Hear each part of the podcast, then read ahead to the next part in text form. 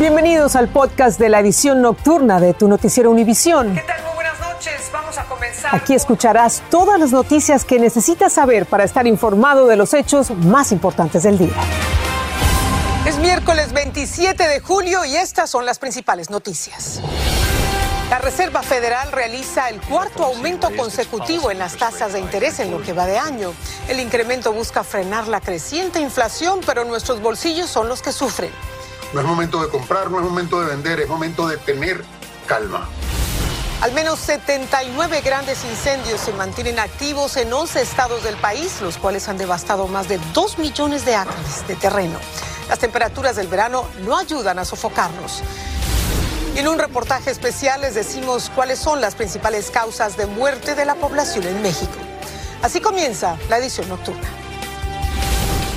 Este es su noticiero Univisión Edición Nocturna con Patricia Yaniot y León Krause. Patricia, amigos, muy buenas noches. Empezamos hoy con una decisión económica que nos afecta a todos, directamente en nuestros bolsillos además. La Reserva Federal realizó hoy el cuarto aumento consecutivo en las tasas de interés en lo que va del año. El incremento de 0,75 se suma a los otros con la intención de frenar la creciente inflación que ha sido, como sabemos, la más alta en las últimas décadas. Así es, León. La medida afectará a millones de familias que tendrán que pagar más por sus compras a crédito, a plazos, ya sea por una casa, por un vehículo o una compra en un supermercado con una tarjeta de crédito. Calvo Arellano nos tiene el informe.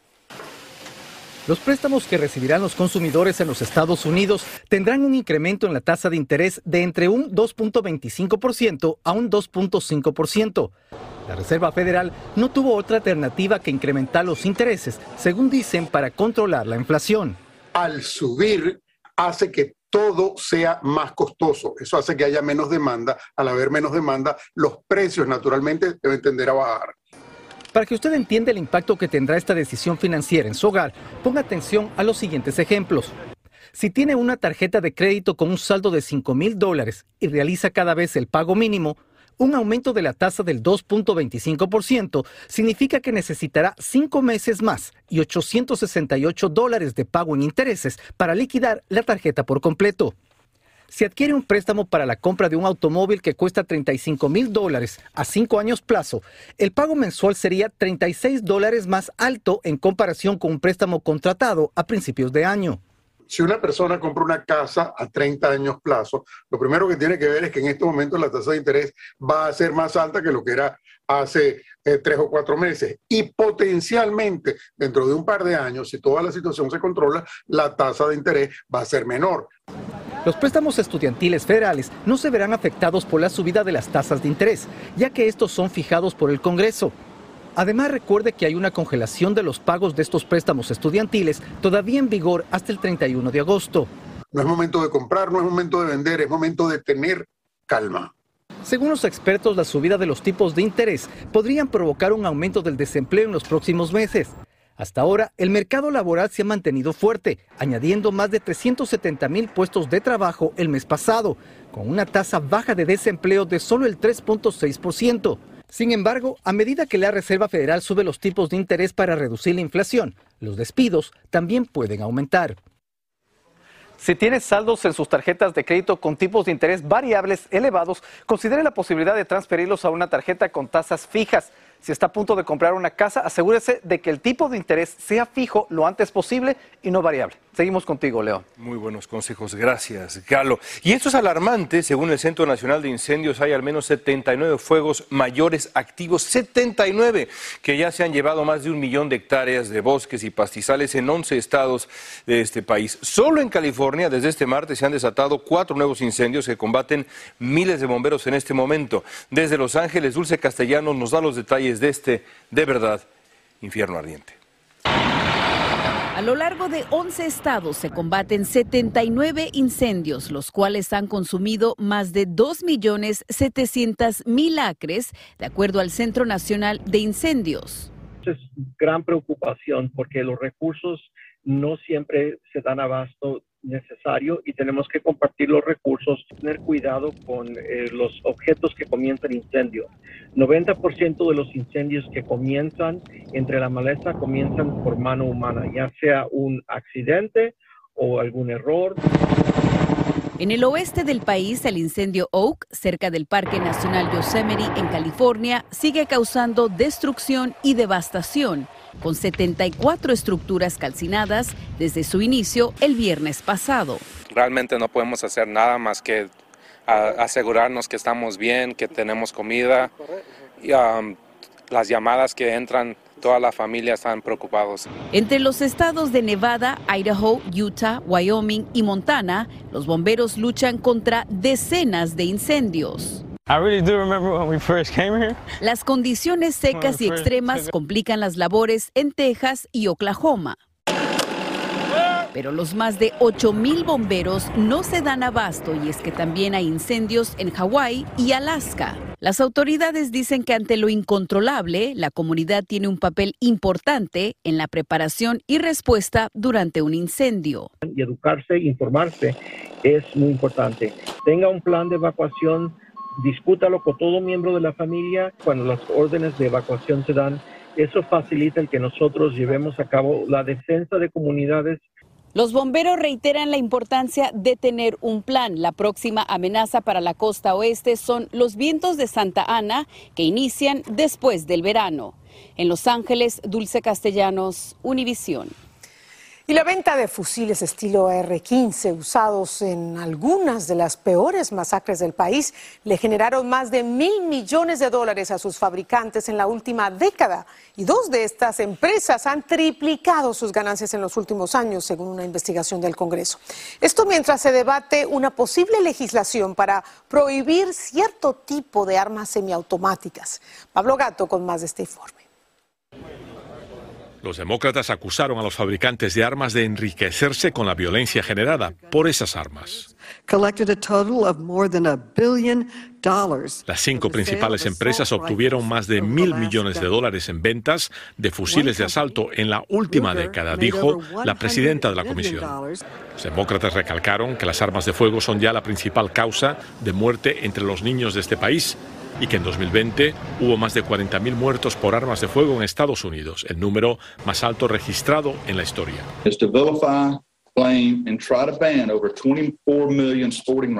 El propósito de esta audiencia es vilipendiar, culpar y tratar de prohibir estos rifles a 24 millones de personas que los usan legalmente, personas honradas que los usan para defender a sus familias y para razones deportivas, dijo uno de los fabricantes. Tras 10 años, aún lucho por superar ese acto horrible, dijo esta sobreviviente de la matanza en la escuela elemental de Sandy Hook. Tanto el Congreso Demócrata como la Casa Blanca son partidarios de más legislación que restrinja la violencia por armas de fuego. Sin embargo, suelen encontrarse con oposición republicana. Suelen, porque el mes pasado sí se aprobó legislación bipartidista, pero que los demócratas progresistas califican de muy insuficiente. Es importante entender de que en la Constitución de los Estados Unidos, en su segunda enmienda, en el Acta de Derechos, establece que las personas pueden portar armas. Claro, ya se sabe que la segunda enmienda tiene su lugar, pero también debe tener sus restricciones. Unos dicen que las armas pueden ser buenas o malas dependiendo de quién las use y otros que más de 300 tiroteos masivos al año indican claramente que hay que hacer más. En Washington, Pablo Gato, Univisión. Una coalición de 17 estados, mientras tanto, comenzó hoy una querella judicial contra el gobierno de Joe Biden, acusándolo de restringir el derecho constitucional a la tenencia de armas de fuego. Así lo informó la oficina del fiscal general de Arizona, Mark Brenovich. La demanda cuenta con el apoyo de fabricantes de armas y asociaciones de propietarios de armas. Nombra como demandados a la Oficina de Alcohol, Tabaco, Armas de Fuego y Explosivos y al mismo Departamento de Justicia. Y un mes después de que el Tribunal Supremo derogara la protección del derecho al aborto en el país, organizaciones a favor del aborto han presentado demandas en 17 estados y han conseguido paralizar este veto en seis de ellos, de acuerdo a Planned Parenthood. La decisión de la Corte Suprema, emitida el 24 de junio, revocó una protección vigente desde 1973 y allanó el camino para que cada estado decida las restricciones al aborto en su propio territorio. La farmacéutica israelí Teva alcanzó un acuerdo extrajudicial con unos 2.500 gobiernos locales de Estados Unidos a los que pagará 4.250 millones de dólares por su papel en la crisis gravísima de los opioides que azota al país. La empresa y los beneficiarios del acuerdo informaron del pacto que ahora tendrá que ser aprobado por un juez. Y el senador demócrata Joe Manchin llegó a un acuerdo con el líder demócrata en el Senado, Chuck Schumer, para respaldar una legislación que contempla reducir el déficit y combatir el cambio climático. Manchin, cuyo voto es clave para aprobar en el Senado los planes del presidente Biden, había dicho que no apoyaría sus propuestas sobre políticas de cambio climático ni de aumento de impuestos. Estás escuchando el podcast de tu noticiero Univisión. Gracias por escucharnos. Esta mañana fue extraditado de Colombia a Estados Unidos Juan José Valencia, alias Falcón, cabecilla del Clan del Golfo. Valencia, a quien se señala como el cerebro financiero del Clan del Golfo, fue llevado a Miami para responder en una corte de la Florida por cargos relacionados con el narcotráfico. Vilma Tarazona tiene detalles para ustedes. Este es el momento en que Juan José Valencia miembro de la poderosa organización de narcotraficantes conocida como Clan del Golfo, aborda un avión fletado por la agencia antidrogas DEA que lo trajo desde Colombia extraditado a los Estados Unidos. La policía colombiana calcula que Valencia enviaba al menos 8 toneladas de cocaína mensualmente a Estados Unidos, Centroamérica y Europa. Valencia jugaba dos papeles adentro del Clan del Golfo era el principal financiero, él lavaba el dinero caliente que, que conseguían sobre la venta de toneladas de cocaína, pero también era traficante y él sabía y conocía muy bien las rutas. Valencia tendrá que responder en un proceso que se le sigue por narcotráfico en la Corte Federal del Sur de la Florida. Según las autoridades antinarcóticos, el Clan del Golfo opera en al menos 28 países y trabaja con los carteles mexicanos. El Clan del Golfo siempre ha trabajado eh, fuerte con el, el cartel de Sinaloa y yo creo que también tienen vínculos con el otro cartel que es el segundo más poderoso que tiene la República Mexicana y ese es el cartel de Jalisco Nueva Generación, este es el segundo cabecilla de esa organización extraditado recientemente a Estados Unidos. Una vez el narcotraficante Juan José Valencia aterrizó aquí en los Estados Unidos, fue llevado a la prisión federal de Miami, que está anexa a la corte, donde se seguirá su proceso. En Miami, Florida, Vilma Tarazona, Univisión. Y en México hay datos y estadísticas sobre las principales causas de muerte en el país. Del total de fallecimientos en 2021, más del 57% correspondió a hombres. Alejandro Madrigal nos tiene las cifras de las enfermedades que más vidas cobran en México. La mala alimentación en los mexicanos es la principal causa de enfermedades crónico-degenerativas. Los tacos, quesadillas y tortas en exceso no son recomendables. Muy preocupante en el cual uno tenga sobrepeso y esté pasando esta, esta contingencia que estamos viviendo. El año pasado se registraron 1.117.000 fallecimientos en México, el más mortífero y el segundo año consecutivo con registros de más de un millón de muertes. Las principales causas son el COVID-19 y las enfermedades del corazón. Lamentablemente es algo real. Eh, todos los factores que llevamos como mexicanos, la alimentación y eso nos hace propensos a ser pacientes obesos. Y todo esto conlleva muchas otras enfermedades crónico-degenerativas como sería la hipertensión o la diabetes. Pero ¿de qué mueren los mexicanos? El Instituto Nacional de Estadística y Geografía respondió que son 10 las causas. La principal es por enfermedades del corazón. Le sigue muy de cerca el COVID-19 y más abajo la diabetes, tumores malignos y destaca en el lugar 8 las agresiones por homicidio. Lo principal en todo el mundo son las enfermedades cardiovasculares y pues es algo que nosotros vemos mucho en nuestra población por factores de riesgo que tienen diabetes, obesidad, hipertensión. Las personas de los 65 años y más son las que registran el mayor número de decesos, pero de los 15 a los 34 años de edad, la principal causa de muerte son los homicidios. En los resultados de las estadísticas de defunciones del año pasado, detallan que el 57% de las muertes correspondió a hombres y casi el 43% a mujeres. Como un mensaje muy claro a nosotros a buscar cambios en la alimentación, cambios en el estilo de vida que tenemos en general. En Ciudad de México, Alejandro Madrigal, Univisión. Y hablando de esto, el Instituto Nacional de Estadística y Geografía de México reportó un total de 424.509 muertos por COVID-19. La cifra es casi 100.000 fallecimientos más por COVID que los 327.261 que la Secretaría de Salud del Gobierno federal reconoce hasta ahora. Dicho instituto, hay que recordarlo, es uno de los órganos constitucionales autónomos de México. Y dos personas murieron y otras diez resultaron heridas al volcarse la camioneta en la que viajaban en el sureste de Nuevo México, así lo informó la policía. El accidente ocurrió a unas ocho millas de la frontera con México. El consulado mexicano en El Paso informó que nueve de los heridos son mexicanos y que está proporcionando asistencia.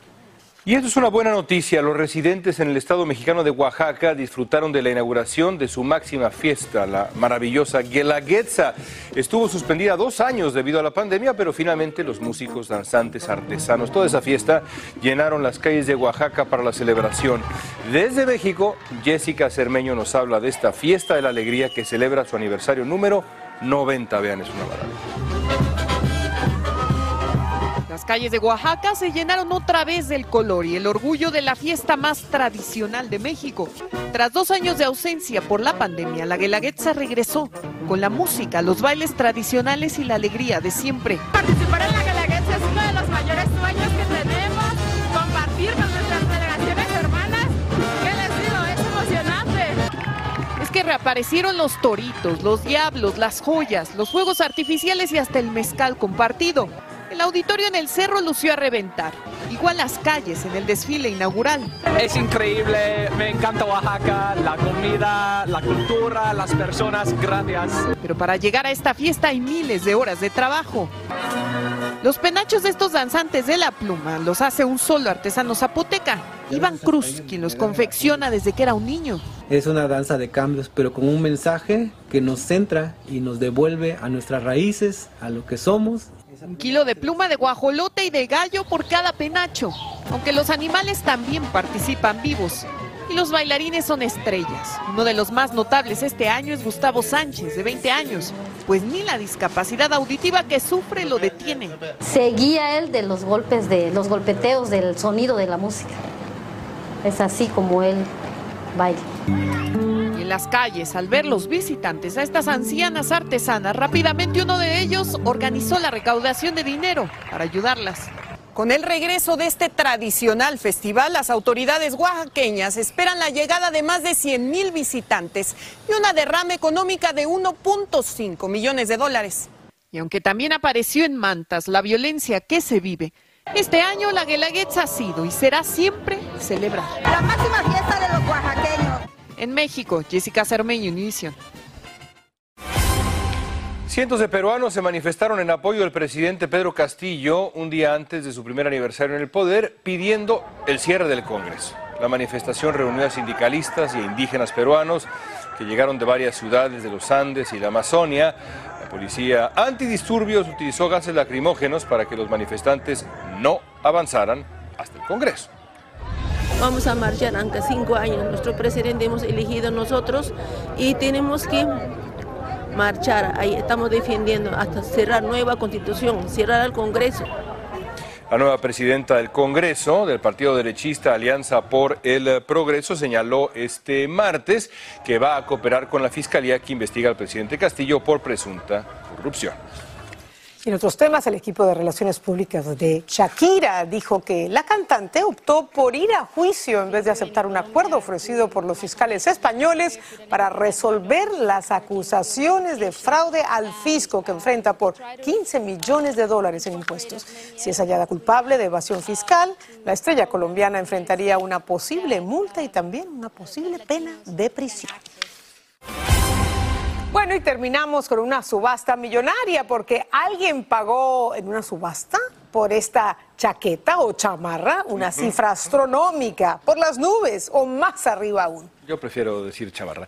Se trataba de una chamarra, pues astronómica, ¿verdad? Porque la usó el astronauta Buzz Aldrin en la histórica primera misión a la superficie de la Luna en 1969. Y alguien que no se identificó hizo por teléfono su propuesta de 2.772.000 dólares, el precio más alto de un objeto espacial en una subasta. La chamarra, hecha de un material resistente al fuego, tiene el nombre de Aldrin, un emblema de la misión del Apolo 11 y la bandera de Estados Unidos.